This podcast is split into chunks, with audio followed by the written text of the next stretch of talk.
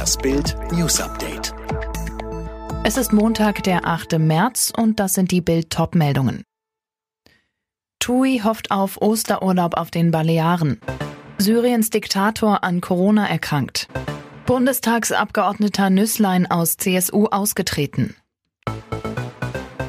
Osterurlaub ja oder nein? Im Moment geht es ganz schön durcheinander. Die einen Ministerpräsidenten wollen zu Ostern am liebsten nicht einmal Verwandtenbesuche, die anderen ihre Hotels über die Feiertage schon öffnen. TUI-Chef Friedrich Jussen hat jedenfalls Hoffnung. Noch sind Reisen zu Ostern nicht vom Tisch, sagte er zu Bild. Und weiter, das hat auch die Bundesregierung bestätigt. Natürlich werden in den nächsten Wochen auf Mallorca weniger TUI-Gäste als üblich anreisen, aber selbst das RKI hat in einer Studie herausgefunden, dass der deutsche Pauschalreisende kein Risiko darstellt. Das sind ermutigende Ergebnisse, auch vor dem Hintergrund einer geringen Inzidenz auf den Balearen, so der Chef des größten Reiseveranstalters der Welt. Syriens Diktator ist an Corona erkrankt. Bashar al-Assad und seine Frau Asma haben leichte Symptome gezeigt, ein anschließender PCR-Test sei positiv ausgefallen, berichtet das syrische Präsidialamt. Beiden gehe es aber gut, sie würden sich in eine zwei- bis dreiwöchige Quarantäne begeben und von zu Hause aus arbeiten.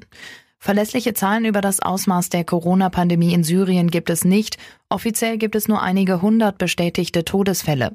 Doch weil Testkapazitäten fehlen und das Assad-Regime in den Gebieten unter seiner Kontrolle jede freie Berichterstattung brutal unterdrückt, kann die tatsächliche Reichweite der Seuche nur erahnt werden. Im Zusammenhang mit der Maskenaffäre ist Ex-Unionsfraktionsvize Nüßlein aus der CSU ausgetreten, genauso wie sein Fraktionskollege Löbel aus der CDU. Sie sollen Deals mit Schutzmasken eingefädelt und dafür Hunderttausende Euro kassiert haben.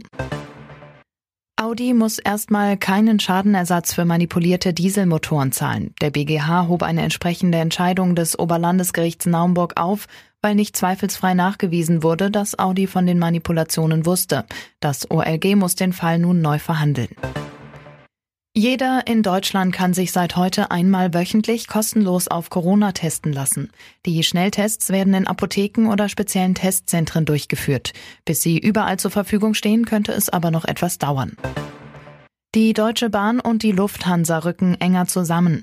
Wie beide Unternehmen heute ankündigten, wollen sie mehr gemeinsame Angebote für den sogenannten Zug zum Flug machen. Unter anderem sollen neue Verbindungen zum größten deutschen Flughafen in Frankfurt am Main eingerichtet werden. Alle weiteren News und die neuesten Entwicklungen zu den Top-Themen gibt's jetzt und rund um die Uhr online auf Bild.de.